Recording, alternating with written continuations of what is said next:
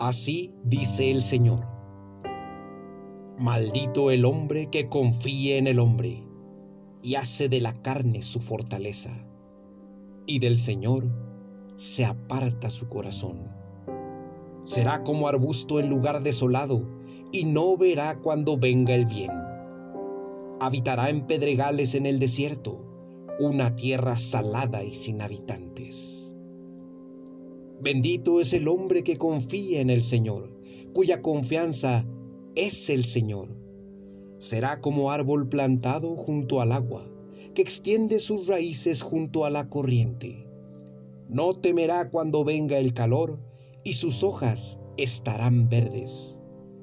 En año de sequía no se angustiará ni cesará de dar fruto. Jeremías 17, del 5 al 8.